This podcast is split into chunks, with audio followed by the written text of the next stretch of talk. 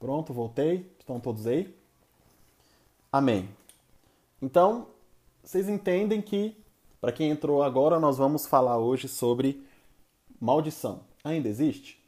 A primeira vez que aparece a palavra maldição na Bíblia está em Gênesis capítulo 3. Então, como eu estava dizendo, Deus criou o homem com o fim de ter comunhão. Comunhão é o propósito de Deus na nossa criação.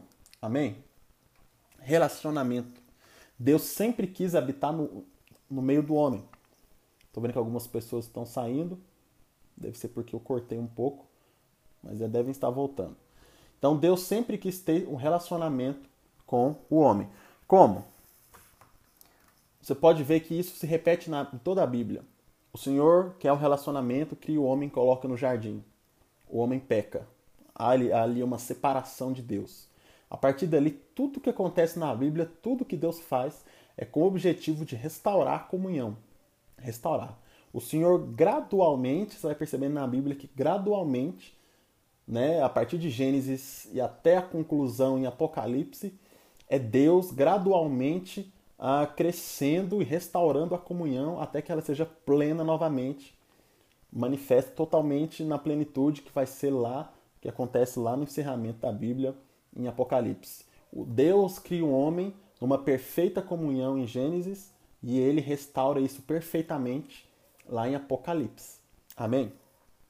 Então, Deus coloca o homem no jardim para ter relacionamento. Deus depois ah, pede para Moisés construir um tabernáculo para ele que ele voltasse a habitar no meio do povo. Amém? Depois ele começa a habitar num templo. Depois ah, Deus virou gente. Aleluia. Emanuel e Deus estava conosco ali de repente, encarnado era gente. Jesus estava ali, Emanuel. Depois ele foi para os céus, mas antes de ir para o céu, ele não deixou a gente sozinho. Ele nunca mais vai, vai nos deixar sozinho. Amém? Depois que ele veio, ele orou ao Pai, o Pai enviou o Espírito e hoje o Espírito habita, o próprio Deus habita dentro de nós, a sua igreja. Amém? A igreja não é um prédio, a igreja somos nós, pessoas, onde o próprio Deus habita e onde, através desse Espírito, nós temos um relacionamento com Deus. Mas um dia ele vai se manifestar completamente, todo olho verá, Hoje nós o vemos e nos relacionamos no espírito e pela fé, mas está chegando o dia dessa restauração da comunhão ser completa. E o que acontece é que o homem cai. Você conhece a história? Gênesis está lá em Gênesis 3, 10. Amém? Quem está aqui comigo, manda uma mãozinha, manda um ok, manda um amém, para eu saber que você está aqui. Amém? Gênesis 3, 10. O homem cai, o Senhor vai procurar o homem, mas o homem se escondeu. E Deus pergunta: Onde você está? E o homem responde: Eu ouvi a tua voz no jardim porque eu estava nu e tive medo. E Deus perguntou: Quem lhe disse que estava nu? Você comeu da árvore que eu ordenei que não comesse? O homem disse: A mulher que tu me deste para estar comigo, ela me deu e eu comi. E ele continua: Então Deus disse à mulher: Que é isso que você fez? A mulher respondeu: A serpente me enganou e eu comi. Então Deus disse à serpente: Presta atenção. Deus diz primeiro para a serpente: Por causa do que você fez, você é maldita. Essa é a primeira vez na palavra de Deus que aparece a palavra mal, maldição, maldita. Sabe, tem um, princípio de interpretação bíblica da hermenêutica que chama o princípio da primeira menção. Ou seja, toda palavra, ah, ah, a primeira vez que palavra, uma palavra aparece na Bíblia, em termos gerais, ela está ali mostrando o significado real e primário dessa palavra. Por que que a primeira vez que a palavra maldita aparece na palavra de Deus, o Senhor está falando para a serpente, para o diabo? Porque, irmão, quem nasceu para viver na maldição é o diabo. Amém? Eu e você não fomos criados para a maldição. A maldição, em primeira instância, era para o diabo. É para o diabo. É o diabo que está condenado a viver amaldiçoado e maldito o resto dos seus dias pela eternidade. Então o diabo é maldito hoje, é maldito ontem e será eternamente e o, a batata dele está assando. Amém? Então, irmão, primeira coisa que eu quero que você já pega aí a revelação, a maldição não é para você. Amém? Levanta sua mão e fala assim: a maldição não é para mim. maldição não é para minha família, maldição não são para minhas finanças, a maldição é para o diabo. Amém? Tudo isso, para que você entenda, esse princípio é muito importante quando você vai ler a Bíblia. Primeira menção, não esquece. Então, Deus fala para a serpente: Maldita é você entre os animais domésticos e entre todos os animais selvagens. Você rastejará sobre o seu ventre e comerá pó todos os dias da sua vida. E aí ele fala, né? Porém, inimizade entre você e a mulher e tal. A segunda vez que aparece a palavra maldita está lá no verso 17. Amém? Deus disse para Adão: Por ter dado ouvido à voz da sua mulher e comido da árvore que eu havia ordenado que não comesse, maldita é a terra. Ou seja, como consequência do pecado do homem, a, a terra se tornou maldita. A terra onde eu e você moramos foi amaldiçoada como uma consequência. Por que, que a terra foi amaldiçoada? Porque ah, lá no Novo Testamento a gente, vai, a gente aprende que ah, é como se Adão tivesse entregado a autoridade que era dele sobre a terra para o diabo. Amém? Quando ele peca, o dono da terra, vamos dizer assim, o poceiro da terra é o diabo. João, nós lemos lá na nossa live de 1 João, ele fala: o mundo jaz no maligno. Entende? Então, assim, o Senhor criou, deu para o homem, o homem peca, é seduzido pelo diabo, a autoridade vai para o diabo. E veja só o que acontece. Em fadigas você obterá dela o sustento durante os dias da sua vida. Ou seja, a terra agora para ela produzir fruto é complicado. Você vai ter que trabalhar e suar muito. Porque no jardim ele trabalhava, mas o fruto era normal. Ele, ele, ele era muito espontâneo, a terra não resistia à semeadura. Mas a maldição fez com que a terra resistisse à produção e ao, ao sustento que o homem precisava. É como se a terra rejeitasse o homem, entende? E aí no verso 18 ele fala: Ela produzirá também espinhos, ervas daninhas, e você comerá erva do campo. Essa também é a primeira vez que aparece a palavra espinho na Bíblia. Espinho é um grande símbolo na Bíblia para maldição, porque o jardim não tinha, ah, no jardim do Éden só tinha boas plantas.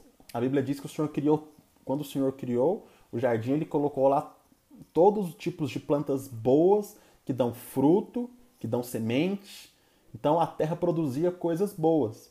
Mas como a terra se tornou maldita por causa do pecado, a terra começou a produzir espinhos, ervas daninhas, começou a produzir coisas ruins. Portanto, irmão, essa aqui é a fonte de tudo de ruim que você pode imaginar que acontece nessa terra. Não é Deus que está mandando as tsunamis, não é Deus que está mandando os terremotos, não é Deus que criou as doenças, a terra começou a produzir espinhos e ervas daninhas. Isso aqui fala de algo espiritual. O mundo começou a produzir, a nascer do mundo, doenças, catástrofes, coisas naturais que são devastadoras para nós, para o homem. É como, como eu disse, é como se a terra começasse a rejeitar o homem. Entende?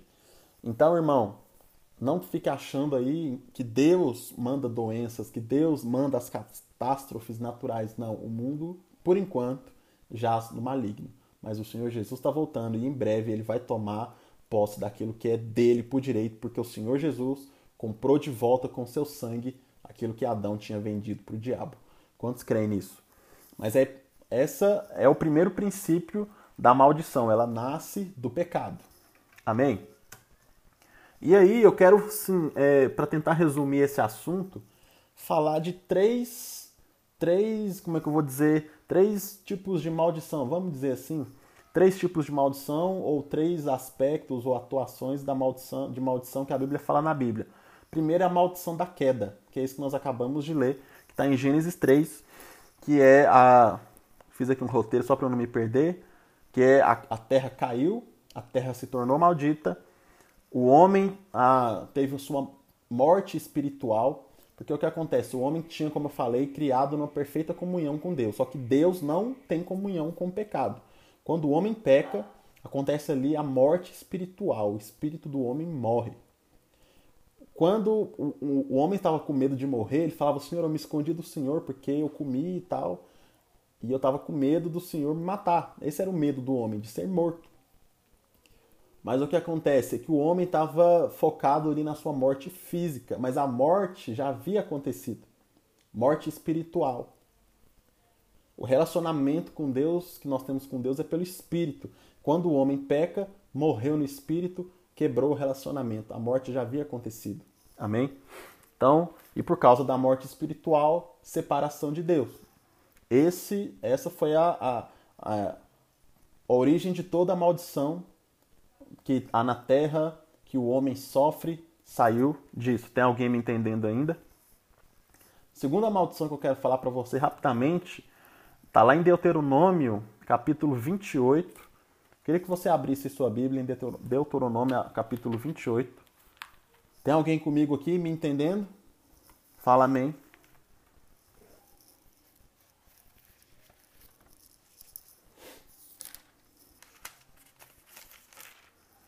Deuteronômio 28. Amém? O que acontece? Opa! Passado um tempo dessa história do Éden, ah, você conhece a história. Veio Abraão, o Senhor entregou promessas a Abraão, a sua descendência. Ah, o povo se tornou escravo no Egito. Moisés vem e liberta. E o que Deus faz? Ele entrega para Moisés a lei. Ok? A lei, que era a, a aliança da época, né? a aliança da lei. Então, os mandamentos, as ordenanças, tudo aquilo está escrito em Levítico, Deuteronômio, em Êxodo, era a lei que o Senhor deu para o homem. Veja, está escrito, escrito em Deuteronômio 28, capítulo 1. Se vocês ouvirem atentamente a voz do Senhor, seu Deus, tendo cuidado de guardar todos. Alguém pode circular essa palavra todos? Ou seja, se você guardar todos os seus mandamentos, os mandamentos do Senhor, que hoje lhes ordeno, o Senhor seu Deus exaltará vocês sobre todas as nações da terra. Se ouvirem a voz do Senhor seu Deus sobre vocês, virão e alcançarão todas essas bênçãos. Ou seja, quando Moisés termina de entregar toda a lei, as ordenanças e os mandamentos do Senhor, ele fala: beleza, vocês entenderam aqui a lei? Se você cumprir toda a lei, você é abençoado. Amém? Mas veja o que está escrito no verso 15. Aí, a partir daí, né, do capítulo do, do verso 3, tá, tem listado lá as bênçãos daquele que cumpria a lei. Lá no verso 15 ele fala: Porém, se não derem ouvidos à voz do Senhor, deixando de cumprir todos. De novo aparece a palavra todos. Amém? Circula lá de novo deixando de cumprir todos os seus mandamentos e os seus estatutos que hoje lhes ordeno, então virão sobre vocês e os alcançarão todas estas maldições. Aí começa a lista de maldição, e é maldição que não acaba mais. Tem misericórdia, Senhor amado. Então, só para você ter ideia, maldito será você na cidade, maldito no campo. Ou seja, onde você for, você é maldito. Maldito será os, os seus animais, fruto do teu ventre, fala aqui no verso 18, que já é inclusive o próximo aspecto, o próximo tipo de maldição que eu quero falar, que está dentro da maldição da lei, mas eu quero falar específico porque é a dúvida da galera, que é a maldição hereditária. Tá aqui, ó. Malditos serão vocês ao entrar, maldito será o fruto do teu ventre, o da terra e as suas crias, ou seja, filhos, seus negócios, seus animais, tudo deu ruim. Amém? Então, essa é a maldição da lei e dentro dela tem a maldição hereditária. Que todo mundo pergunta. Amém? Então, tudo isso que eu listei para você, e lá em Êxodo, você pode anotar, não vou ler, mas Êxodo 25 também fala da maldição é, hereditária. Ah, o Senhor fala: visitarei. Ah, vamos ler isso aqui, porque eu não lembro de cabeça. Deuteronômio, é, Êxodo 20. Tem alguém comigo ainda aí?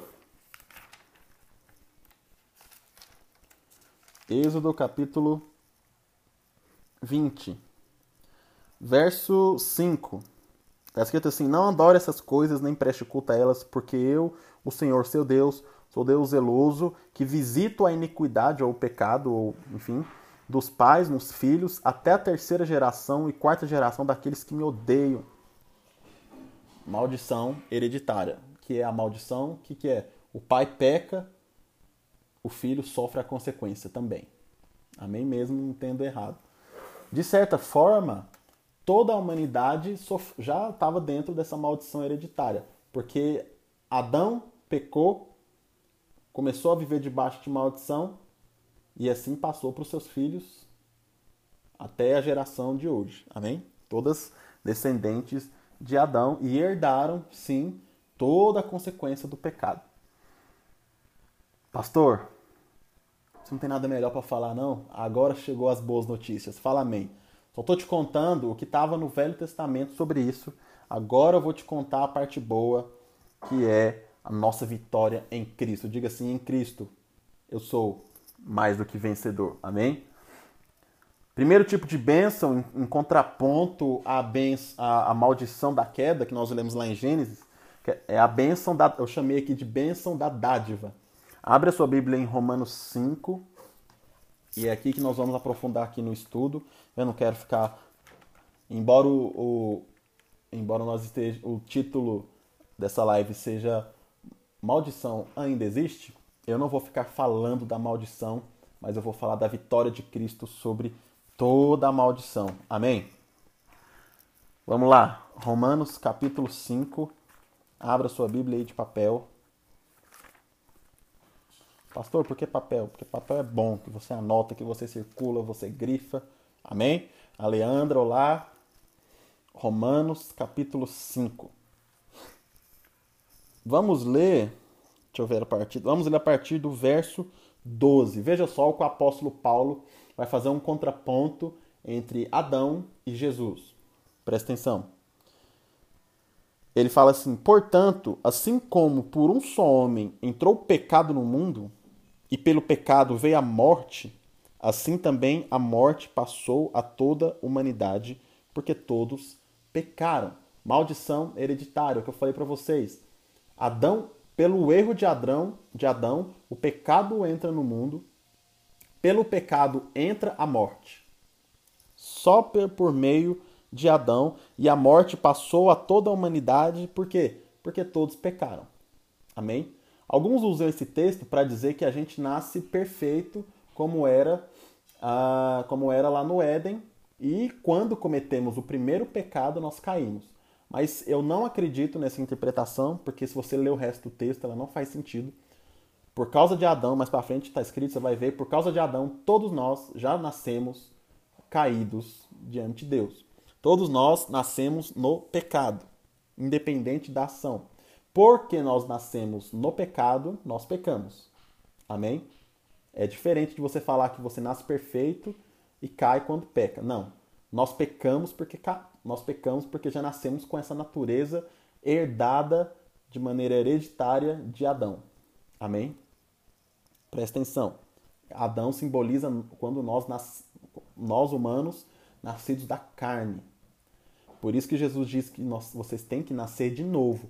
Porque quem nasceu da carne é carne, mas quem nasce do espírito é espírito. Amém? Weather, graça e paz. Que bom que vocês estão aí acompanhando. Amém? Verso 13. Olha o que fala: Porque antes da lei ser dada, havia pecado no mundo, mas o pecado não é levado em conta quando não há lei. No entanto, a morte reinou desde Adão até Moisés mesmo sobre aqueles que não pecaram, a, semelhan a semelhança da transgressão de Adão, o qual prefigurava aquele que havia de vir. O que ele está dizendo aqui? O que ele está dizendo é a transgressão e o pecado só existem quando, como é que eu vou dizer, quando se tem consciência uh, dele. É por isso que o Senhor mandou a lei, porque o homem pecava antes de Moisés sem, sem conhecimento, não sabia, porque não existia nada dizendo que era pecado. Veja, a lei não criou o pecado, a lei deu conhecimento do homem sobre o pecado. Inclusive, essa é a única função da lei. Quando você for ler o Velho Testamento, você precisa ler com os olhos da revelação do Novo. O Novo Testamento é a chave para você entender o Velho. Então, Paulo vai dizer aqui que a lei de Moisés ela não foi dada para que eu e você vivamos por ela para que nós fôssemos seguir ela e por ela sermos salvos e redimidos. A lei foi dada para que eu e você tivéssemos noção, ah, para que o, o pecado que já existia fosse avultado, mostrado, revelado. Porque se você ler, irmão, como eu falei lá em Deuteronômio 28, está falando assim: se você não cumprir todos, porque tem crente que quer viver na lei, mas ele, ele, como é que eu vou dizer, ele é tipo brasileiro, ele faz vista grossa com as regras, entendeu? Ele cumpre uma parte ali, o que ele não cumpre ele desconsidera e ele quer viver pelo mérito. Toda vez que eu falar para vocês de merecimento na igreja, eu falo muito, eu estou falando de viver pela lei. Eu estou falando de você querer se relacionar com Deus e conquistar a Deus com base no que você faz. Isso é lei. O resultado disso, a palavra diz que é morte. Amém? Então, vamos lá. A lei foi dada para que o pecado fosse mostrado. É isso que está dizendo aqui. E uh, verso 15. Mas o dom gratuito não é como a ofensa. Presta atenção. O que Adão fez foi ofensa. O que Cristo fez foi um dom gratuito. E elas, e a ofensa e o dom gratuito não são iguais. Porque se muitos morreram pela ofensa, ou seja, se muitas pessoas morreram porque Adão transgrediu, ofendeu, pecou, olha só, muito mais, fala assim, muito mais. Fala, fala com convicção, fala muito mais.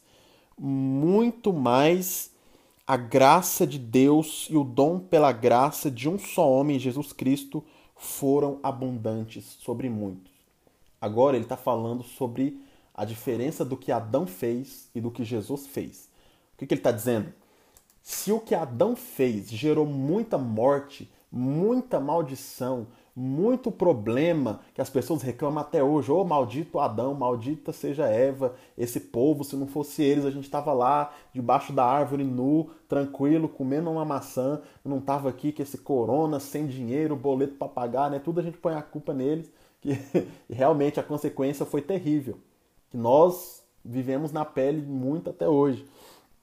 Mas veja o que está dizendo: se o que Adão fez gerou muita morte, muito mais a graça e o dom pela graça de Deus que Jesus entregou será muito mais abundante. Irmão, se você até aqui tem vivido debaixo de maldição, deixa eu te dizer uma coisa: muito mais a graça de Deus vai ser abundante na sua vida.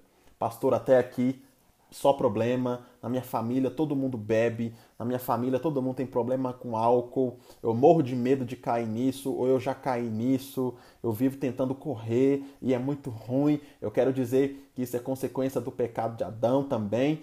Mas quero dizer que o dia que você entrar na graça, muito mais abundância de vida e de bênção você vai experimentar, porque não dá para comparar a ofensa e a graça, a ofensa e o dom gratuito. O dom gratuito que Cristo dá é muito maior do que toda maldição que veio de Adão. Será que tem alguém me entendendo e pode falar amém onde você está? Oi, Andréia, graça e paz. Amém? Guarda isso no seu coração. A graça é maior do que a maldição. Amém. Se a maldição reina nesse mundo, muito mais aqueles que agora vivam, vivem na graça. Fala amém, pelo amor de Deus. Meu irmão, ai meu Deus, deixa eu me segurar aqui para não sair do fio da meada. Presta atenção. Verso 16. O dom, entretanto, não é como no caso em que somente um pecou, porque o julgamento derivou de uma só ofensa para condenação. Presta atenção. O que Adão fez, uma só pessoa errou e todos sofreram. Uma só ofensa condenou todo mundo. Pastor, isso não é injusto? Não, não é. Deus é um Deus de princípios e esse é o princípio do que a Bíblia traz na Bíblia toda se chama princípio do representante. O que o seu representante faz, o que o seu representante faz, reflete todos aqueles que estão sendo representados, reflete em nós. Amém? Vou te dar um exemplo. Eu sou pai de família, eu sustento a minha casa, a minha esposa e meu filho. Amém? Se eu tiver o pensamento egoísta, tipo, ah, a vida é minha. Se eu quiser fazer tal coisa, é problema meu. Eu estou fazendo mal, é para mim. E pronto. Não é assim. Se eu cometer um crime e for preso, a minha família vai sofrer com isso, sim ou não? Se um pai de família comete um crime, é preso, a família sofre problema financeiro, vergonha e tudo mais. Claro que sofre. Por quê? Porque quando o representante sofre, toda a família sofre também. Todos aqueles que são representados sofrem. Por que, que você não, irmão, não interessa se você votou ou não votou no presidente? Se você não orar por ele, não for abençoado, você tendo votado ou não, ele é o representante que o povo elegeu. Se ele for bem sucedido, toda nação é bem sucedida. Se ele for mal sucedido, toda nação vai ser mal sucedida. Se ele fizer besteira, toda nação sofre. Então nós temos que orar e clamar que o Senhor abençoe esse homem nesse mandato. E se você não está satisfeito com ele, você tem que esperar acabar o mandato e votar em outra pessoa. E se, e se outra pessoa for eleita, não interessa se você votou ou não, Ore por essa pessoa, porque nós temos que abençoar os nossos representantes. O mundo está tão mal que tem gente que é contra o presidente, quer que ele caia porque ele é contra, mas ele não entende que se o presidente cai, óbvio, né, que se ele fizer o, o, o, os precedentes para queda, tem que sair mesmo, para isso que existe a lei do impeachment. Mas vocês estão entendendo, mas tem gente que quer forçar a queda. Aí tem gente que faz armadilha, tem gente que inventa mentira, e tal, porque quer ver a queda, porque não concorda, porque ele não, não age pelos seus interesses. Então, ao mesmo tempo, é, esse é um, algo tão egoísta, porque ele bota a nação toda para sofrer em prol de alguém só que ele não concorda. De alguém que ele não gosta porque não foi ele que votou. Então, que se ferre, desculpa a palavra, a nação toda para que coloque alguém que ele votou. Isso é puro ego e egoísmo, misericórdia. Nós temos que orar pelos nossos representantes seja ele quem for, e se ele tiver erro, se ele cometer crimes, que seja julgado, que a justiça venha e que seja feito conforme está na nossa lei. Tudo isso eu estou falando só para você entender o princípio do representante. O que o seu representante faz afeta você. Adão, como era o primeiro homem, era o representante de todos os homens. Amém? Por isso que nós herdamos tudo que ele fez, inclusive o pecado. Mas veja o que a Bíblia está falando. O dom, entretanto, não é como no caso que somente um pecou, porque o julgamento derivou de uma só ofensa para condenação, mas a graça deriva de muitas ofensas para justificação. Presta atenção. A ofensa dele gerou condenação. E da condenação, Deus, com seu dom, seu presente, das nossa, da nossa condenação, das nossas ofensas e dos nossos erros, ele conseguiu gerar a nossa justificação. Fala amém. E ele fala: se a morte reinou pela ofensa de um, e por meio de um só, muito mais. Perdão. Se a morte reinou pela ofensa de um e por meio de um só, muito mais os que recebem a abundância da graça e o dom da justiça reinarão em vida por meio de um só, a saber, Jesus Cristo. Meu irmão, você acha que o Brasil e que o mundo tá ruim? Nesses dias de pandemia, a, tá, isso está mais evidente? Deixa eu te falar, isso é consequência do pecado do Éden, o pecado de Adão. Toda essa calamidade, toda a história, as guerras, holocaustos, perseguições, maldades, tiranias, coisas hediondas que existem nesse mundo, isso é muita maldade. E ela veio de um só. Mas a Bíblia está dizendo que agora, se essa maldade reinou, se a morte reinou por causa de uma coisinha só que Adão fez, agora a Bíblia está dizendo que muito mais eu e você que recebemos a abundância da graça, o presente, o dom da justiça de Cristo, mais do que toda a maldade reinou no mundo, eu e você vamos reinar em vida. Diga assim: eu vou reinar nessa vida muito mais do que a maldade reinou até aqui. Fala amém. Fala amém. Vou falar de novo. Repita essa frase comigo. Diga assim: eu vou reinar em vida muito mais do que a maldade reinou até aqui. Por quê? Diga assim, porque eu recebi a abundância da graça e o dom da justiça.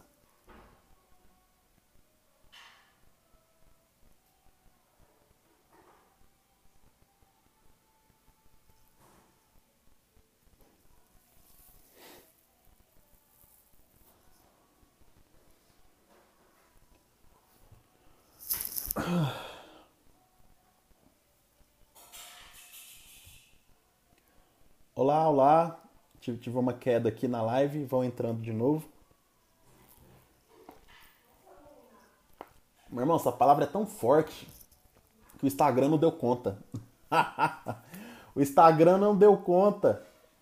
Meu irmão, essa palavra é tão poderosa que o Instagram caiu.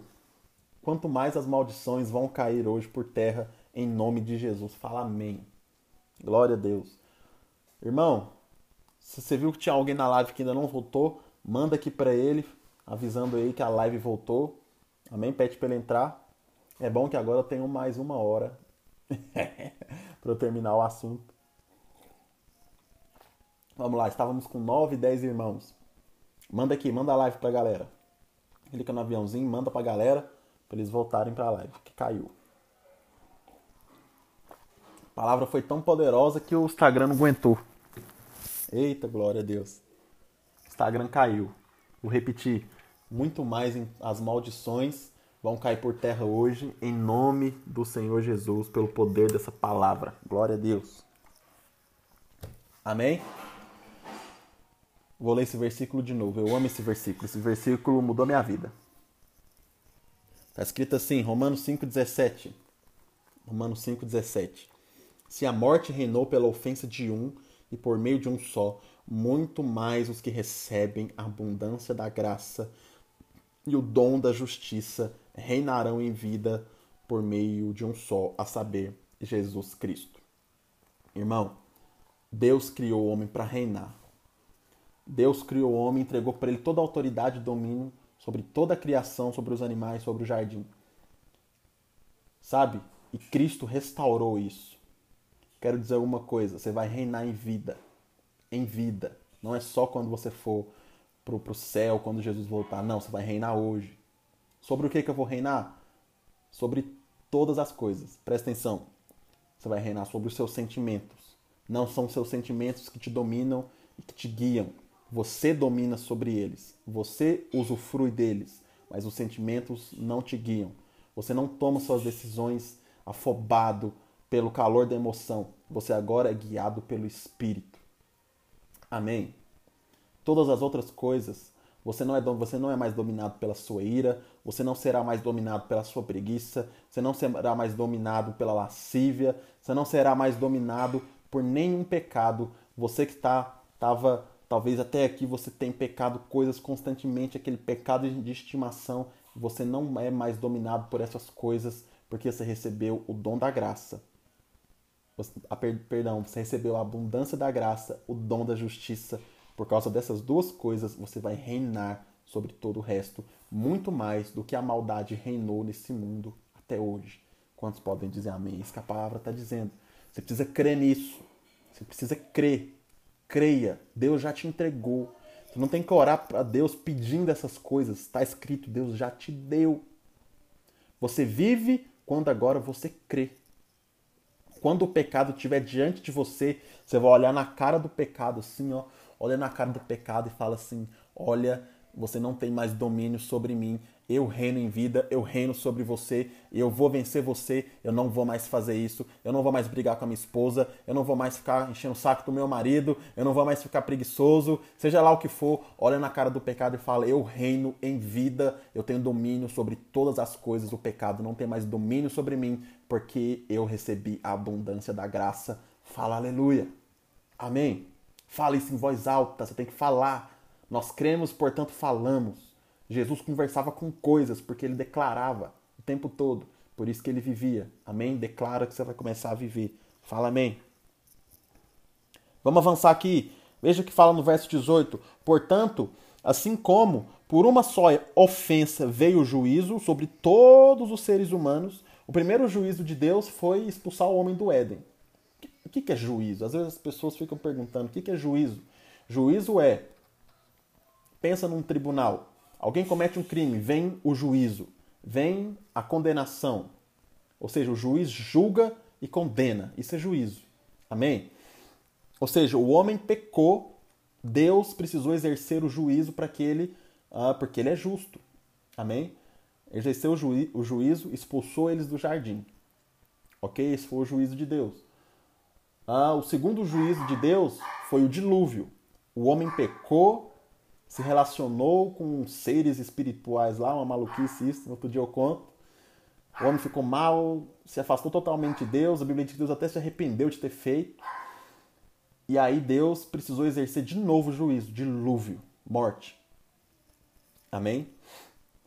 Outro exemplo de, de juízo, a Sodoma, a cidade de Sodoma, totalmente no pecado. O Senhor falou: Eu vou trazer juízo, vou tacar fogo, vai cair fogo do céu, vai destruir essa cidade. Juízo de Deus. Amém?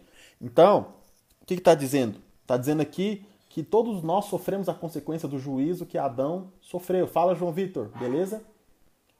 Ah, eu vou até escrever aqui de novo, porque saiu quando a live caiu. Vou escrever aqui o nosso tema. O tema é Maldição ainda existe?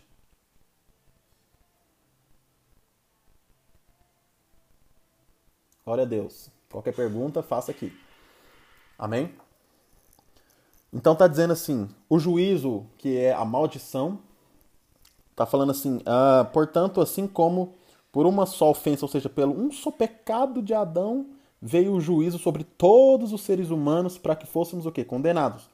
Assim também, por um só ato de justiça, veio a graça sobre todos para a justificação que dá a vida. Está internado, João Vitor? Vamos orar por você sim. Amém? Fica aí na live e a palavra vai encher você. E nós vamos orar por você, com certeza. É... Ou seja, veja outro, outro contraponto. Um só pecado gerou o juízo que trouxe a condenação para todo homem.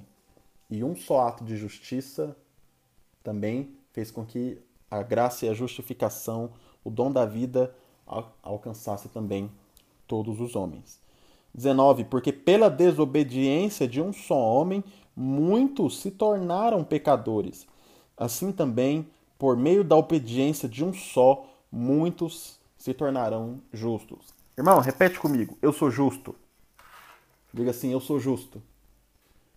Fala de novo: Eu sou justo. Por causa da obediência de Cristo. Meu irmão, você não é justo pelo que você faz. Oi, mãe, tudo bem? Você não é justo por causa da sua obediência. A nossa justiça, ela é fruto da obediência de Cristo. Só para você ter uma ideia, para que você fosse justo diante de Deus sem Cristo, você teria que obedecer todos os mandamentos, todas as leis, todas as ordenanças perfeitamente, tanto externamente como no coração, como na mente todos os dias da sua vida sem falhar nenhuma vez. Existe alguém aqui que acredita que isso é possível? Sabe por que não é possível? Porque eu e você somos homens. E a justiça ela só vem de Deus. Só Deus pode ser justo. Por isso que o próprio Deus virou gente, veio para cá, cumpriu toda a justiça no nosso lugar e para que fôssemos salvos, ele falou: Agora eu te entrego a fé. Creia em mim e aí você vira justo. Fala amém. amém? Nós somos justos por causa da obediência de Cristo. Amém? Nós nos tornamos pecadores por causa da desobediência de Adão, mas por causa da obediência de Cristo, nos tornamos justos. Sabe, você não é pecador porque você peca. Você não é pecador porque você peca. Você peca porque você é pecador. e por que, que você é pecador?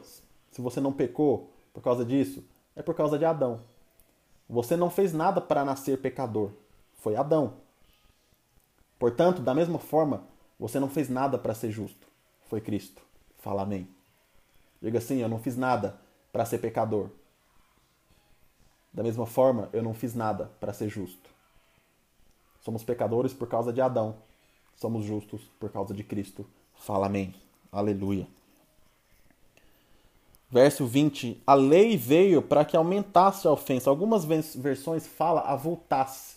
Ou seja, como eu disse, a lei só serve para mostrar que o pecado existe. Porque muitos pecados que os homens cometiam eram na ignorância, eles não tinham conhecimento. Porque não tinha nada falando para eles. A única coisa que o homem sabia é, no começo de tudo era que não podia comer do fruto. Amém? Só isso que ele sabia. Depois veio a lei para mostrar que, olha, isso aqui é pecado, isso aqui também é pecado, isso aqui também é pecado. Aqui... A lei só serve para isso, para mostrar o pecado. Tem gente que prega a lei. C.S. Lewis fala no livro Cristianismo Puro e Simples que a lei, uh, que nós chamamos de lei, mas que o mundo conhece como código de moral, está enraizado em todo mundo. Todo mundo sabe que matar é errado. Todo mundo sabe. Alguns, de maneira louca, tentam justificar o assassinato, uh, querendo é, quebrar essa lei moral, mas ninguém aceita. Você pode ir para a tribo mais maluca do mundo. Se você chegar lá nessa tribo, matar alguém do nada, vai dar, você vai ter problema, porque está enraizado nas pessoas. Amém? Então, assim, é, enfim, e nossas outras diversas leis morais. Todo, se você for para qualquer lugar do mundo, se você pegar alguma coisa que não é sua, você vai ter problema. Todo, todo mundo já tem a lei dentro de si. Até quem não é crente tem essa moral dentro de si, essa moral rege. O mundo está tentando com todas as forças quebrar esse senso de moral, transgredir e falar para você: não, isso é uma questão de opinião, isso é normal. Mas todo mundo sabe, até quem, até quem você vê que erra com toda a convicção do universo, ele sabe que ele está fazendo uma coisa errada. Ele sabe. E ele sofre por isso. Mas, o diabo, mas existe um poder maligno aí que quer convencer o homem de que o pecado nem existe. Você pode fazer o que você quiser. Amém? Mas é isso. A lei já está dentro de nós, porque Deus mandou a lei para que nós tivéssemos conhecimento do pecado. Fala, Cleuson. Tem problema não. Hoje eu vou ser gracioso com vocês. Eu vou disponibilizar esse podcast lá no Spotify depois. Mas feliz é você que está aqui, que pode fazer perguntas e tudo mais. Amém? E acompanhar ao vivo. Veja só, mas a lei veio para que aumentasse a ofensa. Amém? Para que aumentasse, voltasse o pecado. Mas onde aumentou o pecado, aumentou muito mais ainda a graça. Eu gosto da versão que fala: onde abundou o pecado, superabundou a graça de Deus. Com o fim, a fim de que, como o pecado reinou pela morte, assim também a graça reinasse pela justiça que conduz à vida eterna por meio de Jesus Cristo. Fala amém. Fala amém. Diga assim: por causa de Adão, eu vivia sob maldição. Agora diga assim: mas agora eu estou em Cristo. E por causa de Cristo, eu vivo bênção diária, bênção eterna. E se a maldição, e se a maldição reinou na minha vida, muito mais agora a bênção reina sobre a minha vida. Fala amém. Glória a Deus. Essa que está escrita aqui que nós lemos, eu vou chamar de a bênção da dádiva. É a bênção que Cristo nos entregou e que resolveu a maldição da queda. Oi, amor, tudo bem? Amém? A queda gerou maldição, mas a cruz trouxe a dádiva, a bênção. Amém? E Paulo diz lá em Efésios capítulo 1, verso 1, Bendito seja Deus e Pai em Jesus Cristo, o qual nos tem abençoado com toda sorte de bênçãos espirituais nas regiões celestes em Cristo. Tudo isso por causa da fé, que você acessa isso pela fé. Nós somos abençoados em Cristo em Cristo. Nós recebemos o dom da justiça, a abundante graça. Pastor, mas eu erro, mas eu erro. Nossa, eu erro e, quanto, e, e eu tenho medo para a igreja porque a igreja só mostra que eu estou cada vez mais errado e eu fico pior. Eu tenho uma palavra para você: onde abundou o pecado, superabundou a graça de Deus. Não dá para comparar a ofensa e o dom gratuito. O dom gratuito é muito maior do que a ofensa. Fala amém. A graça é muito maior do que o pecado. Se o pecado abundou, a graça superabundou. Se a ofensa era grande, muito mais o dom gratuito. Fala amém. Glória a Deus. Jesus na cruz, nos, quando ele nos justificou, quando ele pagou ali a nossa dívida, agora ele nos libertou da maldição, da queda, porque agora ele se tornou o último Adão. O primeiro Adão entregou a maldição, mas o último ou o segundo Adão entregou a bênção e a dádiva, o dom gratuito. Fala aleluia. Meu Deus, como isso é poderoso. Aleluia.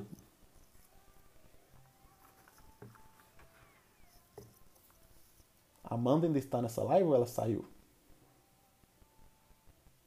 Se ela estiver aí, fala um alô. Só um minutinho, irmãos. Deixa eu só ver agora qual é o próximo ponto aqui do roteiro. Vamos lá. Abra sua Bíblia aí em Efésios, capítulo 2.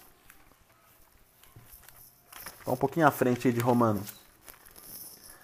Sabe, a, a queda, como eu falei para vocês, gerou a maldição da terra, morte espiritual do homem e separação entre o homem e Deus. Agora veja o que está escrito em Efésios, capítulo 2, no verso 13. Presta atenção, quantos acharam? Está escrito assim: Mas agora, em Cristo Jesus, vocês que antes estavam longe foram aproximados pelo sangue de Cristo, porque Ele é a nossa paz. Fala amém. Antes nós estávamos longe, causa do pecado de Adão e por causa dos nossos próprios pecados. Mas agora, por causa de Cristo, nós fomos aproximados. Irmão, não tem jeito de Deus estar mais perto de você do que ele está hoje, se você é alguém que nasceu de novo.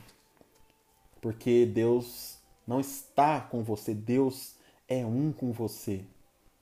E você precisa estar nele. Quando, quando eu a Bíblia diz a expressão estarmos nele, sermos achados nele, é você estar tá com o coração e a sua fé voltada para ele. Amém? Diga assim: Eu fui aproximado.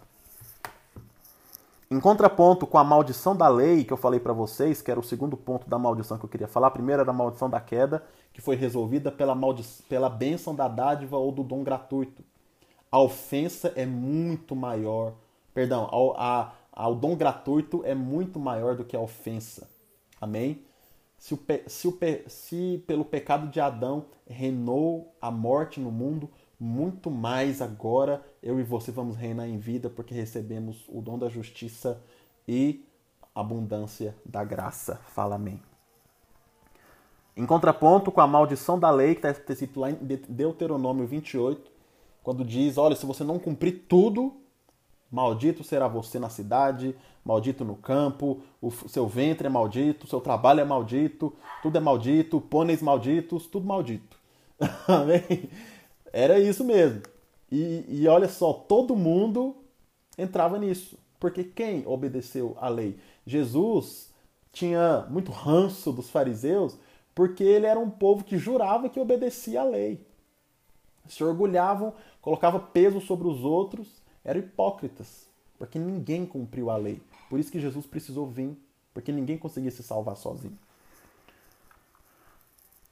Em contraponto à maldição da lei, nós temos a bênção da graça. Abre e volta lá em Romanos capítulo 8.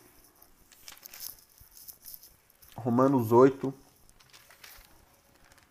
Romanos 8, 28.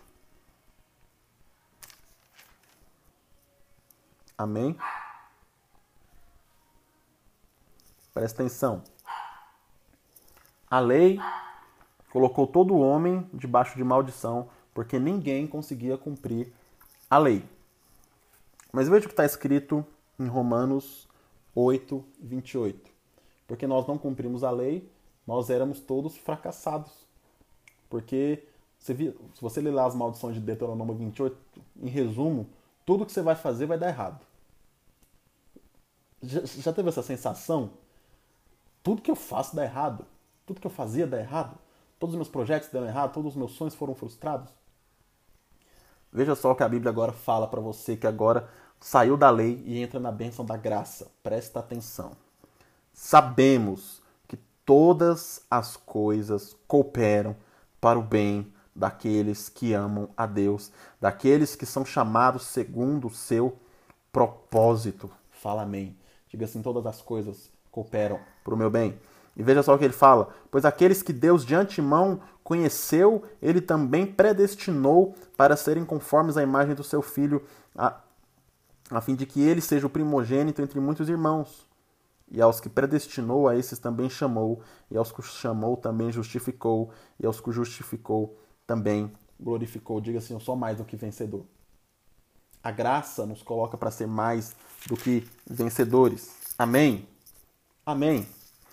Agora, abra sua Bíblia aí em Gálatas 3,10 para você ver a vitória da, da bênção da graça sobre a maldição da lei. O livro de Gálatas, só para vocês terem uma noção do contexto, para que fique mais claro o que eu vou ler, é um contraponto. Coríntios versus Gálatas. São dois opostos. Dois lados da mesma moeda de gente que vive debaixo de maldição. Por quê?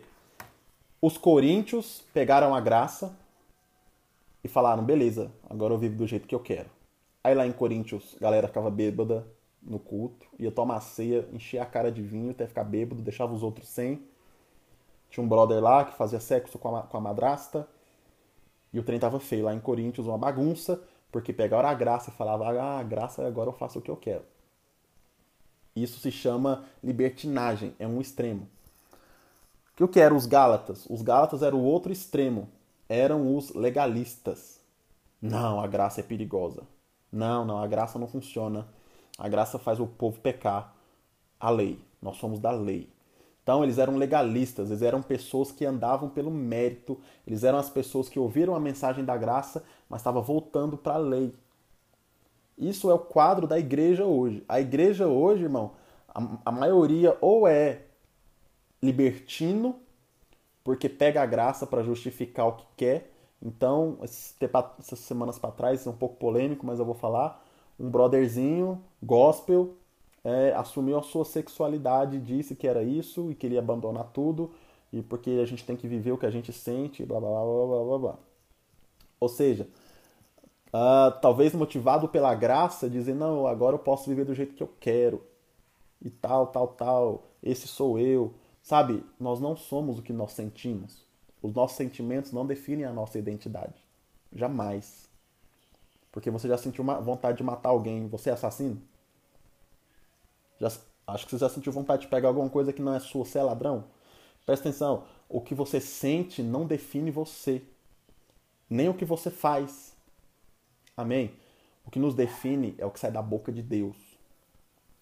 Mas muitos agora pegam a graça, eles querem pecar, a intenção deles é o pecado, a intenção deles é fazer as coisas erradas, mas eles querem ter a aparência santa e eles falam, não, é porque eu sou livre. Entende? Esses eram os coríntios. E os gálatas eram, não, não, não. Não, não tem essa, você é salvo, mas agora você tem que cumprir a lei, senão você perde a salvação e tal. E não pode isso, não pode aquilo, roupa longa, não pode furar a orelha, não pode raspar as pernas, cabelo comprido, língua maior ainda, e, e assim vai. Dois extremos da igreja. Sabe por que, que existem dois extremos? Porque sem ser guiado pelo Espírito, ou você vai ser legalista, ou você vai ser libertino. Sem o Espírito Santo, ou você é escravo do legalismo, ou você é escravo da libertinagem, escravo do pecado. Um dos dois. Os dois, e eu vou te falar, os dois é pecado do mesmo jeito. O legalista está errado do mesmo jeito que o libertino. Mesma coisa. Paulo exorta os dois Pastor, como é que eu não faço para, como é que eu faço para viver em equilíbrio? Só sendo guiado pelo Espírito. Para de tomar as suas decisões, para de ser guiado por sentimento, para de ser guiado pela sua lógica, começa a ser guiado pelo Espírito e você vive no equilíbrio. Você é livre da lei e você também é livre da libertinagem. você vive a liberdade genuína sendo guiado pelo Espírito. E eu estou fugindo do assunto, mas é isso. Gálatas era o povo legalista. Amém? Ou seja, era o, era o povo que estava do lado da saia comprida. Coríntios era o povo da saia curta, da saia curtíssima. Os coríntios, os coríntios era da saia curta, curtíssima, e os gálatas era da saia comprida. Eu uso a minha saia super curta porque eu sou livre. Eu uso a minha saia super longa porque eu sou santo. Entende? Tudo errado, os dois errados. Amém? E Paulo vai falar aqui para os Gálatas agora, presta atenção. Gálatas 3:10. Cadê? Gálatas 3 10. Está escrito assim: Pois todos os que são das obras da lei estão debaixo de maldição. Pastor, maldição existe? Gálatas 3, 10 todos os que são das obras da lei estão debaixo de maldição.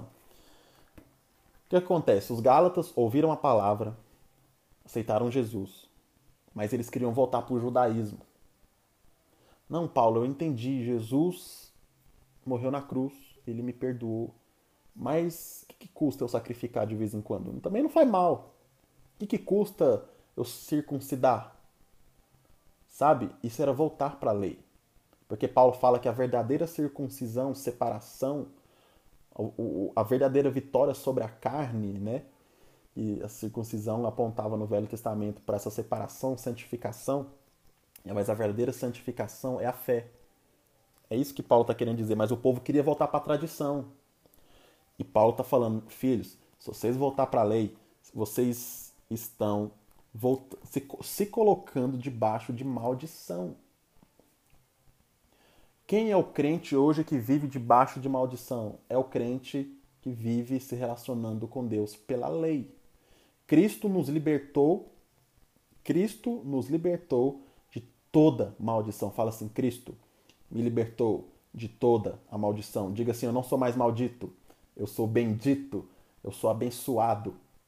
Mas existe uma posição que você pode ocupar. Uma posição, isso tudo é o jeito que você se relaciona. Quando você vai orar a Deus, em que você está confiado? Você está confiado no que você fez? Ou você está confiado no que Cristo fez? Quando você vai orar, em quem você medita? Em si mesmo ou você medita em Cristo? Quando você pede algo para Deus, em quem você está confiado que vai receber? Você, você acha que você vai receber porque você tem frequência na igreja ou você acha que vai receber por causa de Cristo? Vocês estão me entendendo? Por que, que vive em maldição aquele que vive sobre a lei? Porque a lei não tem poder para nos abençoar. A lei não tem poder para nos curar. Se você vai pedir cura na sua vida, em quem você, em que o seu coração, isso é tão pessoal. Só você sabe, se você e Deus. Mas em você está enfermo, você vai orar, Senhor, me cura. Tem alguma coisa sustentando essa fé. O que é que está sustentando essa fé? Qual é a fé que está fazendo você pedir isso para Deus? É a fé de que, não, acho que Deus vai me ouvir porque, nossa, esse mês eu dizimei certinho. Tem três meses que eu não, que eu não furo no dízimo.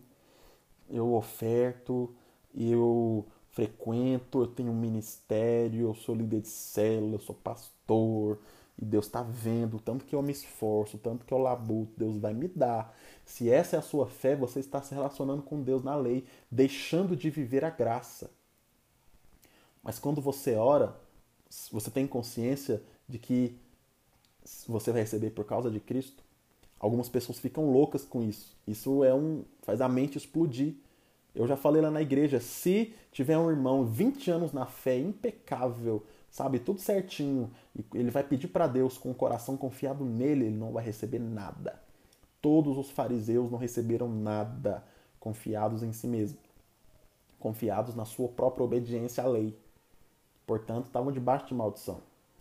Mas até uma prostituta que chegou em, ao Senhor Jesus e sabe, a prostituta olhava para si, via seu pecado, via sua imundície e se ela pediu para Jesus, uma pessoa com tamanho pecado com tamanhos erros tão evidentes, tão condenada, teve coragem de pedir algo para Jesus, só tem uma explicação. Ela estava confiando totalmente nele.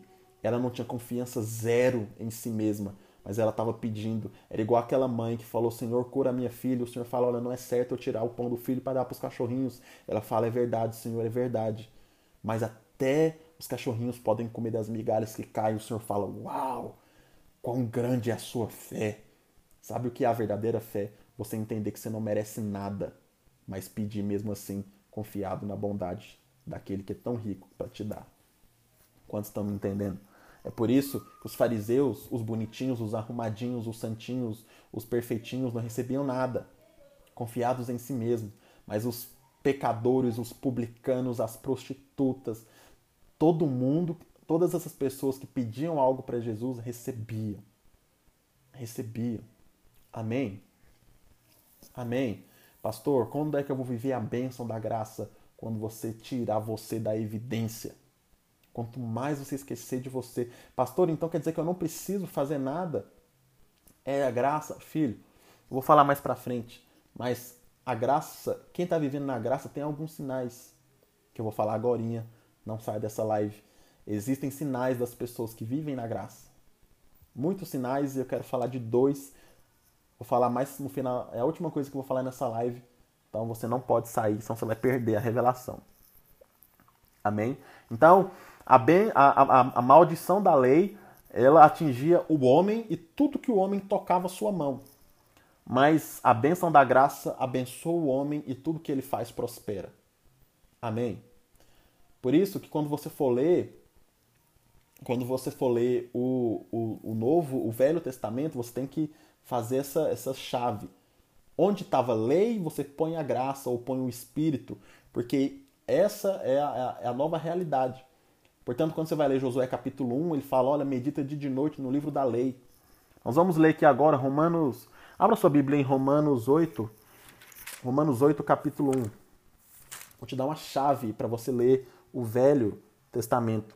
Vai mudar a sua vida. Romanos 8, 1. Veja o que está escrito. Agora, pois, já não existe nenhuma condenação para os que estão em Cristo. Porque a lei do Espírito da vida em Cristo Jesus livrou você da lei do pecado e da morte. Presta atenção, a lei é lei do pecado e lei da morte. A lei é santa, mas para nós, quando a gente vai viver por ela, só gera pecado e morte. Como assim, pastor? Eu já experimentei isso na, na pele, acho que muitos aqui talvez sim, creio que todos. Mas é o seguinte: você aceita Jesus. E aí pregaram para você que você tinha que obedecer para manter a sua salvação. E você fala, beleza, vou obedecer, porque né, não quero perder, né? Não quero ir pro inferno. Beleza, vamos obedecer. Vamos seguir as regras aí dos crentes. Aí beleza. Aí você esforçava, você ia bem um dia, dois, uma semana, tal, tal, tal. Passava uma semana aquela preguiça de orar e, nossa, e a pornografia te chamando no computador, e a ira subindo e você sendo ignorante com os outros, você não aguenta, você, não aguenta, você erra, você cai de novo. Você cai. Se você vive pela lei, ou seja, você nesse nesse nesse seu âmbito, nesse seu nessa sua vontade de cumprir a lei, mais você vai cair, mais você vai errar, você vai começar a perceber o tanto que você erra. E é o que acontece. O que, você vai fazer no final das contas? Igual eu. Você vai fazer assim, quer saber? Cheguei a uma conclusão. Não consigo ser crente. Porque eu erro muito. Como é que esse povo consegue manter a salvação igual esse fala? Como é que o pastor lá em cima consegue falar? Eu, é por isso que as pessoas acham que pastor, a maioria das pessoas montam uma imagem de um santo perfeito, impecável que é o pastor, porque ele sobe lá e fala: "Quantos aqui têm convicção da sua salvação? Isso é muito sério. Eu estou salvo e você?" Aí você fala, cara, esse pastor é muito santo, porque a salvação se mantém pelas obras da lei, eu não consigo cumprir. Se ele tem certeza é porque, porra, o cara é muito santo. Aí as pessoas endeusam, faz o pastor virar um deus. Aí um dia descobre que o pastor cai aquele escândalo na igreja. Ah, oh, tô escandalizado, o pastor pecou, meu Deus, como é possível? Ele é mentiroso, é falso. Entende? Tanto que isso, essa, a lei gera tanto problema, só gera problema. Agora, oh meu Deus, tem misericórdia.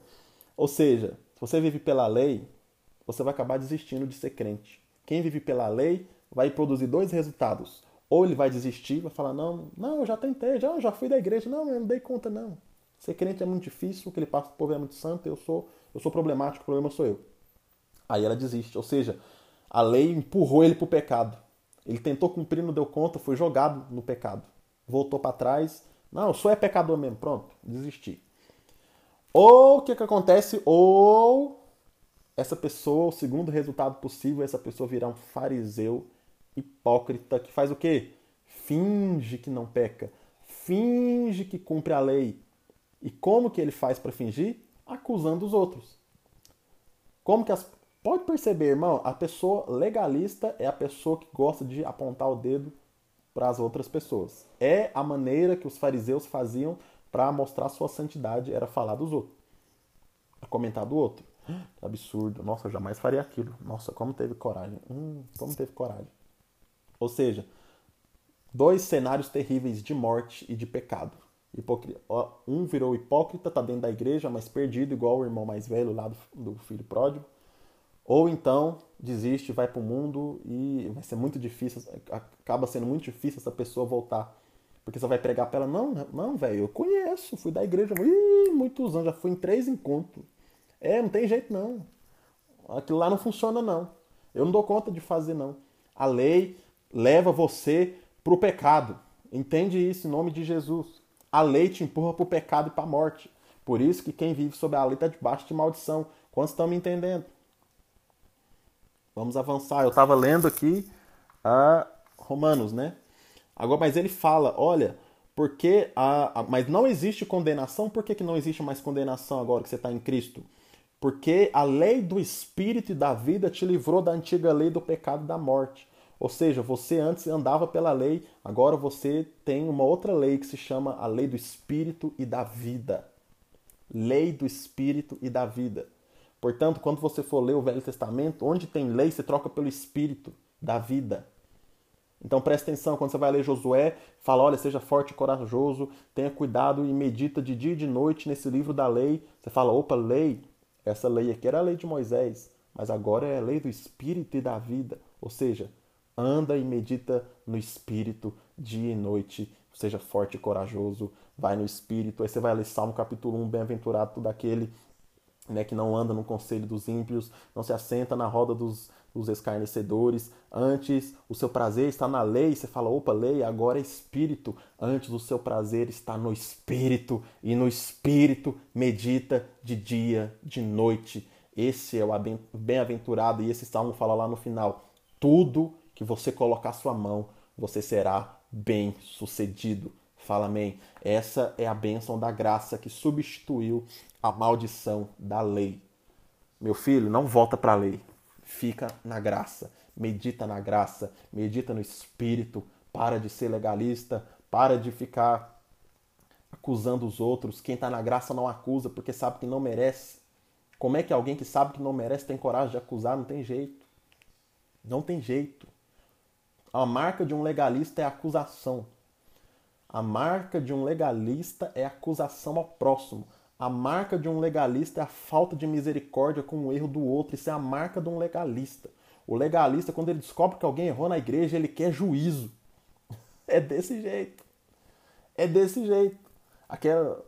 É que eu tava falando para vocês, a igreja, a igreja que acha que o pastor é santo, porque o pastor fala, prega que a salvação é mantida pelas obras. E ele fala, eu tenho certeza que eu sou salvo. E você, será que você tem certeza? Aí o dia que esse pastor erra, o que, que ele vai receber da igreja dele? Graça? Não, juízo. Vai ser apedrejado. Vai ser. Caiu? Vai ser escorraçado. Porque aonde tem legalismo tem muita intolerância ao erro, não se admite erro. Amém. Tem misericórdia isso, isso é terrível. Que eu e você possamos viver na graça. Quem está na graça não consegue acusar, Porque quem tem na graça, quem vive a graça, sabe o tanto que é perdoado, o tanto que não merece, o tanto que a dívida era alta, o tanto que o amor de Deus e a graça foi abundante sobre ele. Quando ele vê o outro pecando, ele fala: Eu sei que, que é isso, mas eu te tenho então uma boa notícia para você. O seu pecado é grande, mas a graça é muito maior. Onde abundou o pecado, superabundou a graça de Deus. Fala amém. Fala amém. Glória a Deus. Isso é você viver na graça, é, é assim que você sai debaixo da maldição. Você vai chegar à conclusão que tem muito crente vivendo debaixo de maldição? Tem. Por quê? Porque vive na lei. Mas que você seja liberto da lei hoje, em nome do Senhor Jesus. Terceira e última coisa que eu vou falar é sobre a o aspecto lá que eu queria falar da maldição hereditária, né? Que muitas pessoas ah, me perguntam, pastor, minha família é incrível. Todas as mulheres foram mães muito novas. Todas as mulheres foram mães com 16 anos. Minha filha vai ser assim também? Porque é uma maldição. Pastor, todo mundo na minha família quebrou. Abriu o negócio, quebrou, ficou na pindaíba. Eu vou ser assim também? Essa maldição está sobre mim? Irmão, abra sua Bíblia aí ah, em Gálatas, em Gálatas 3, 14. Pastor, mas está escrito na Bíblia, visitarei tal, a iniquidade dos pais aos filhos. Eu acho que meu tataravô era macumbeiro, aquele velho sem vergonha, e agora eu tenho que fazer uma quebra de maldição na minha vida, porque ele né, vai me visitar, o pecado. Vamos ler primeiro em Isaías capítulo 31. Isaías capítulo 31. Tem muita igreja que é invocada com esse trem de como é que eu, não, como é que eu vou dizer? Com esse trem de regressão para fazer a libertação. Irmão, conhecereis a verdade. E a verdade vos libertará.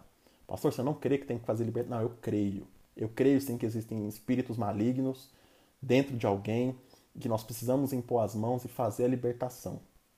O espírito sai. Mas se essa pessoa não conhecer a verdade, o espírito volta.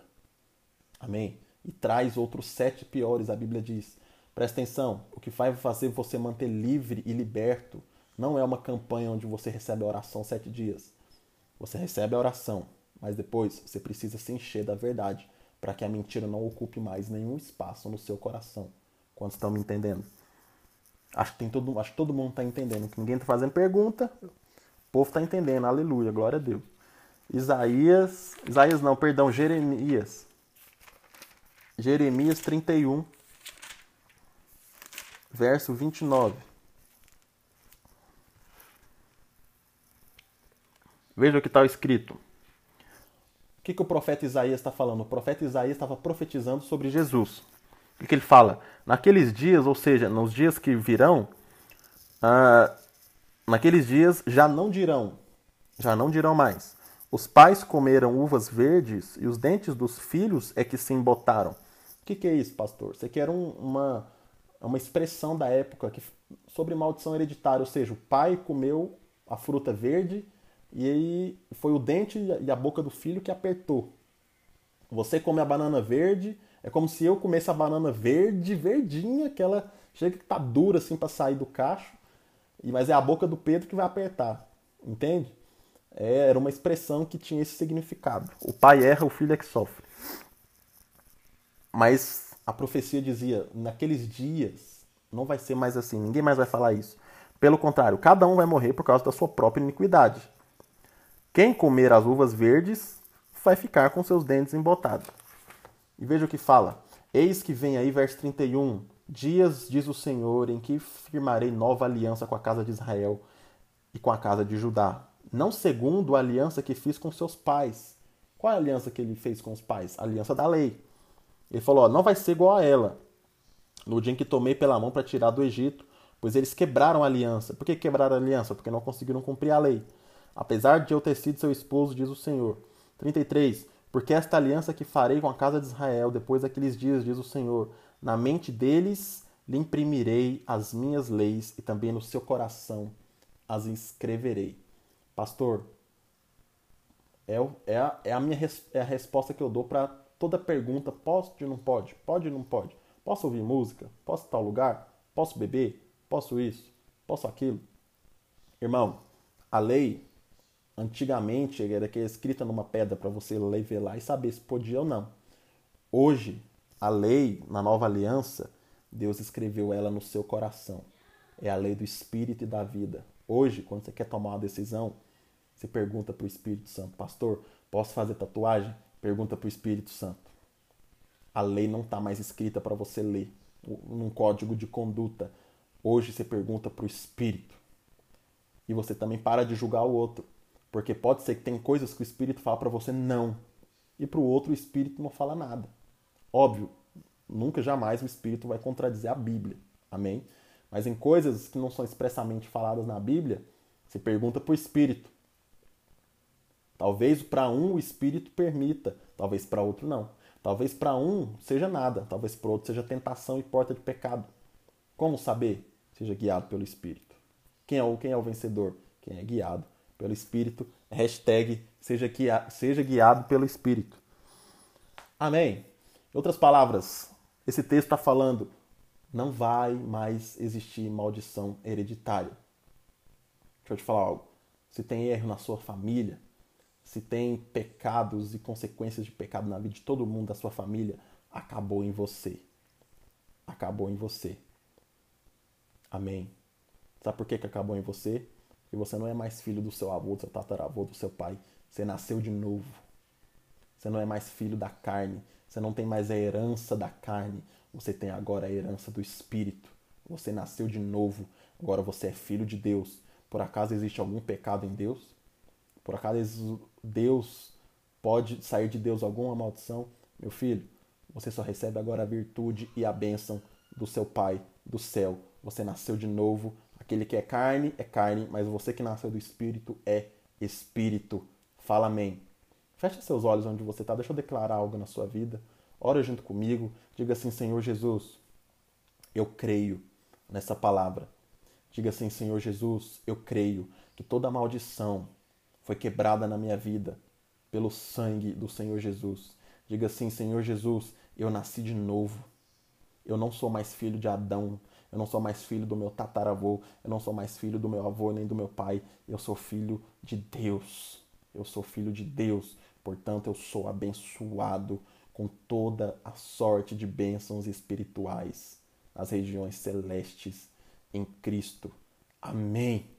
Amém. Eu declaro na sua vida quebrada, anulada, toda seta de maldição. Se a sua família toda quebrava, você vai prosperar abundantemente.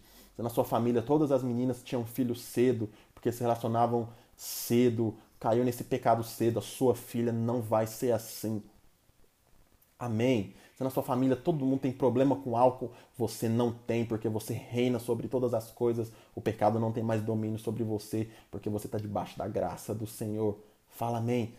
Diga assim: não existe mais maldição sobre a minha vida, porque eu estou debaixo da graça.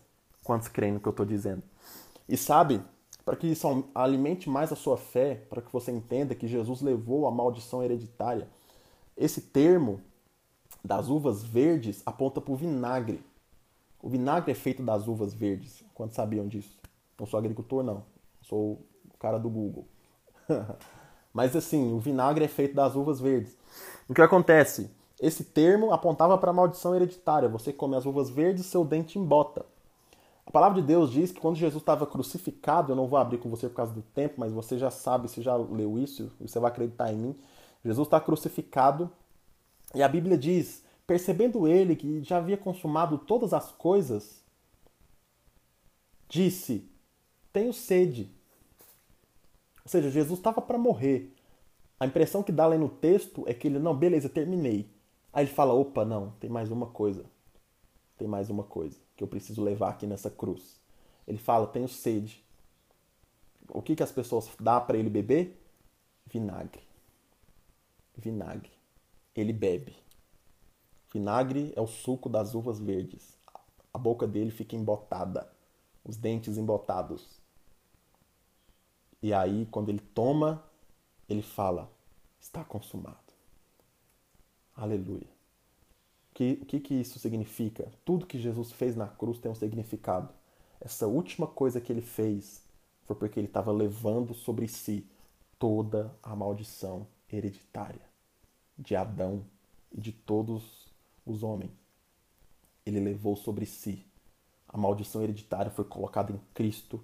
Ele já foi condenado e sofreu por isso. Você não tem que sofrer e não vai sofrer maldição hereditária. Agora você, você recebe a bênção hereditária. Quantos estão me entendendo? Fala amém. Aleluia. Aleluia. Meu Deus, como isso é poderoso.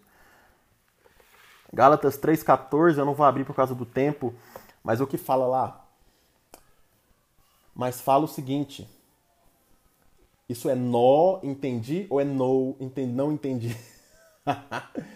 Você entendeu, André? Glória a Deus, aleluia. O que é, uh, lá em Gálatas 3,14, fala assim que agora em Cristo nós fomos feitos descendentes de Abraão.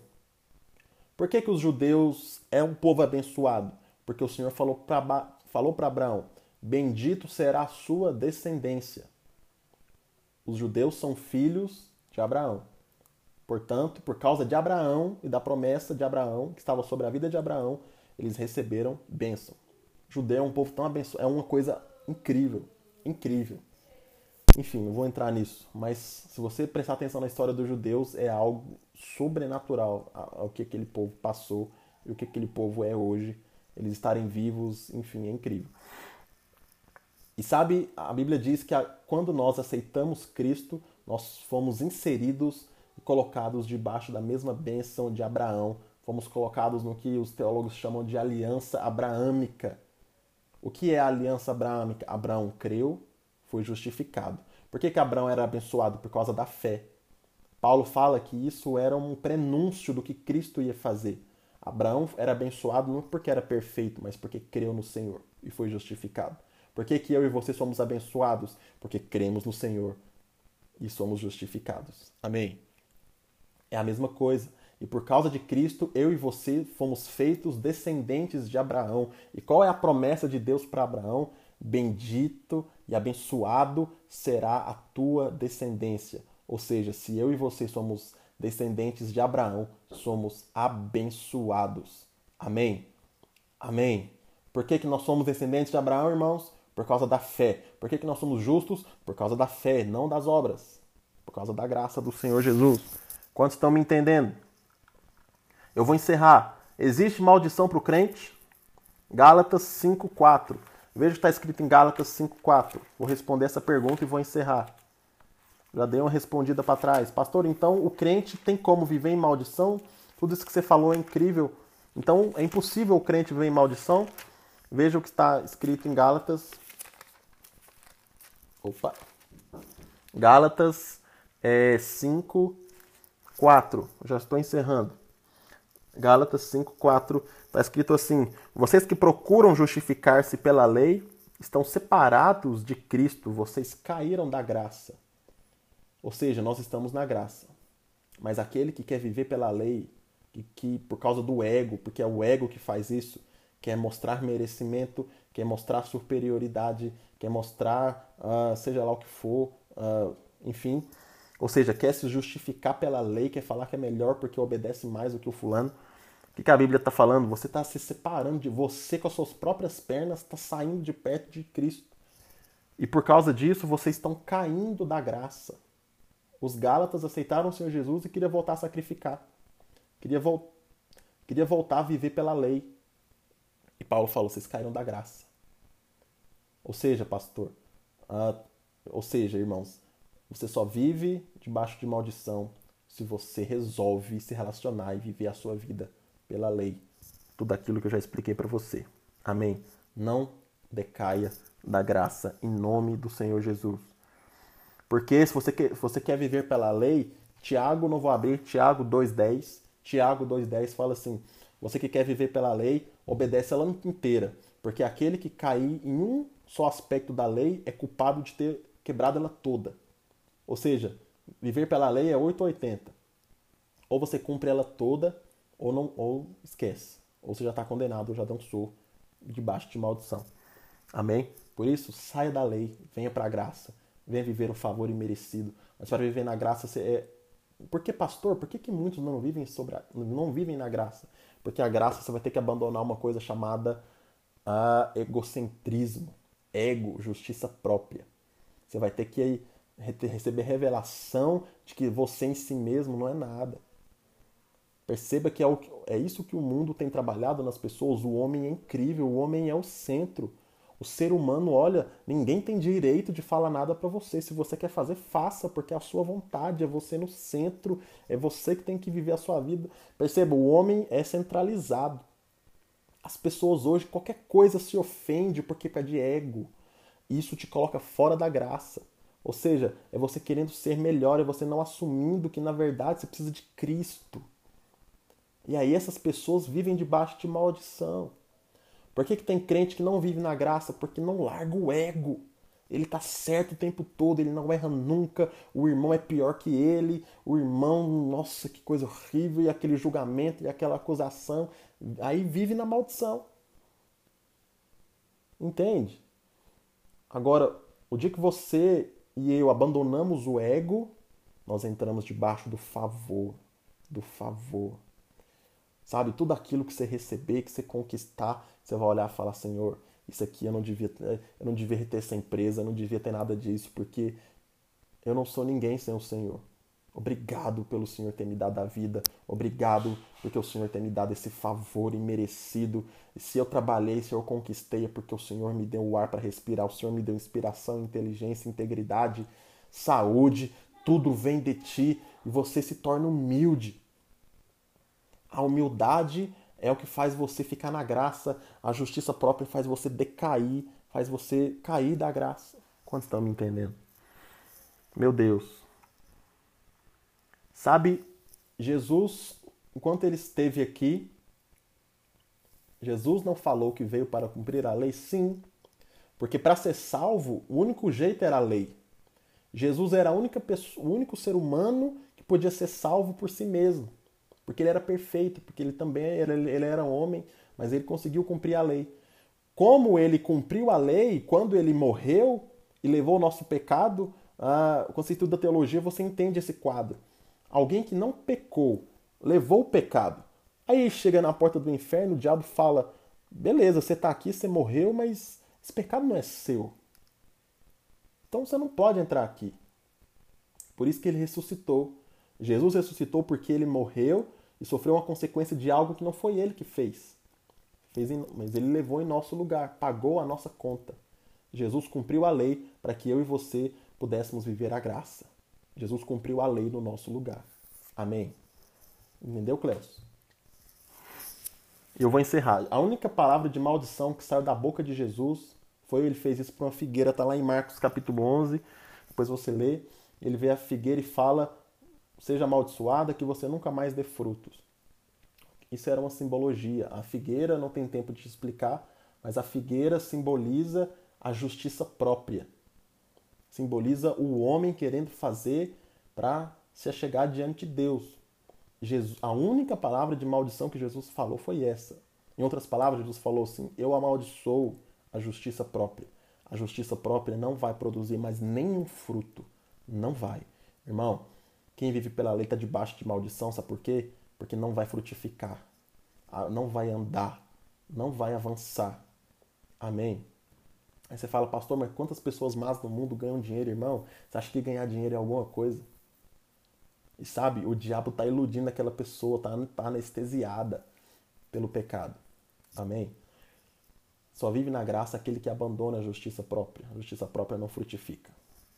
Aí eu tenho dois minutos eu vou responder a pergunta: quem vive pela graça? Qual é o grande sinal de que vive pela graça? Anota a referência, não vou ler. 1 Coríntios 15, 10. Está escrito assim: Paulo, pela graça que me foi dada, eu trabalhei mais do que todos. Quem vive pela graça está trabalhando para o reino de Deus. Ele, porque a graça, e ele fala assim: a graça não se tornou vã na minha vida. Todos nós recebemos a graça, mas algumas pessoas fazem com que ela se torne vã. Porque ele pega a graça para falar: não, não preciso fazer nada. Não, a graça é a capacitação para você fazer tudo. A graça não é desculpa para você não fazer nada no reino de Deus, porque afinal Deus já te deu tudo pela graça. Não, a graça ela é capacitadora. A graça te capacita a fazer tudo que Deus te pedir. Aquele que está vivendo sobre a graça, de fato, ele serve, ele trabalha, ele não pega a graça e torna ela vã, faz ela ser à toa na sua vida. Segunda coisa que faz, que é uma, é uma evidência de alguém que está vivendo na graça, ela está vencendo o pecado. Romanos 6,14 está dizendo assim: vocês não estão mais debaixo, vocês não estão mais debaixo do pecado, porque agora vocês estão na graça. A graça é a vitória sobre o pecado. Amém. Glória a Deus. A paz esteja com você, irmão. Não deixa o diabo te colocar sob maldição. Você já foi liberto. Mas se você está vivendo sobre a lei e isso está evidenciado pelo, pelo que você não vence o pecado e porque você não serve na igreja, venha viver na graça, porque a graça te capacita a vencer o pecado e a graça te capacita a servir na igreja.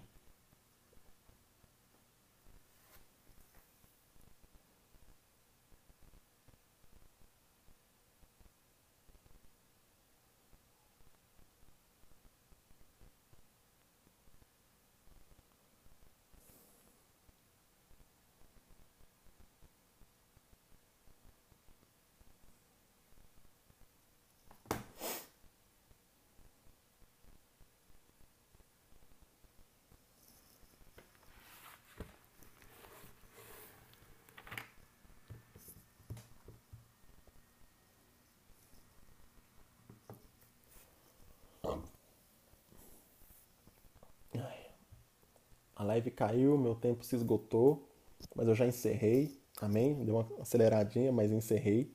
Só quero orar pela sua vida, porque eu creio que você hoje, que recebeu essa palavra com um carinho no coração, vai viver uma nova realidade.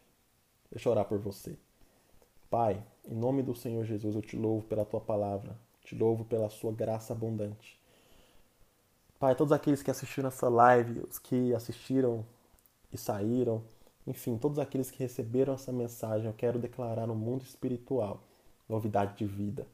Toda maldição foi quebrada na cruz do Calvário. Eu libero aqui a bênção sobre a vida do teu povo, dos teus filhos. E eu clamo, Pai, para que o teu espírito os convença que o coração deles precisa estar cheio dessa verdade, porque só a verdade liberta. Todo engano que tenha, nos colo que tenha colocado nos colocado debaixo de maldição, todo engano que tem nos levado para a justiça própria e para a lei, sejam quebrados e sejam ah, destruídos pela luz da tua verdade. Eu profetizo que aquele que tinha um passado de, de problema financeiro vai viver a tua prosperidade. Eu profetizo que aquele que tinha um passado na promiscuidade na sua família, de maneira hereditária, seja quebrado também. Toda maldição hereditária, toda maldição da lei, toda a maldição da queda de Adão se foram quebradas na cruz e eu agora libero a bênção do Senhor, porque eu fui abençoado, somos abençoados com toda sorte de bênção espiritual. Que o Senhor te abençoe e que o Senhor, Pai, Espírito Santo, nos guie para sempre estarmos debaixo da graça. Em nome do Senhor Jesus. Amém e amém. Glória a Deus. Irmãos, me perdoem, tinha uma pergunta lá e a live caiu, não sei quem fez. Mas como já estamos aqui há muito tempo, quem fez essa pergunta lá, por favor, manda lá no direct a pergunta que eu vou responder. OK? Deus abençoe e até a próxima.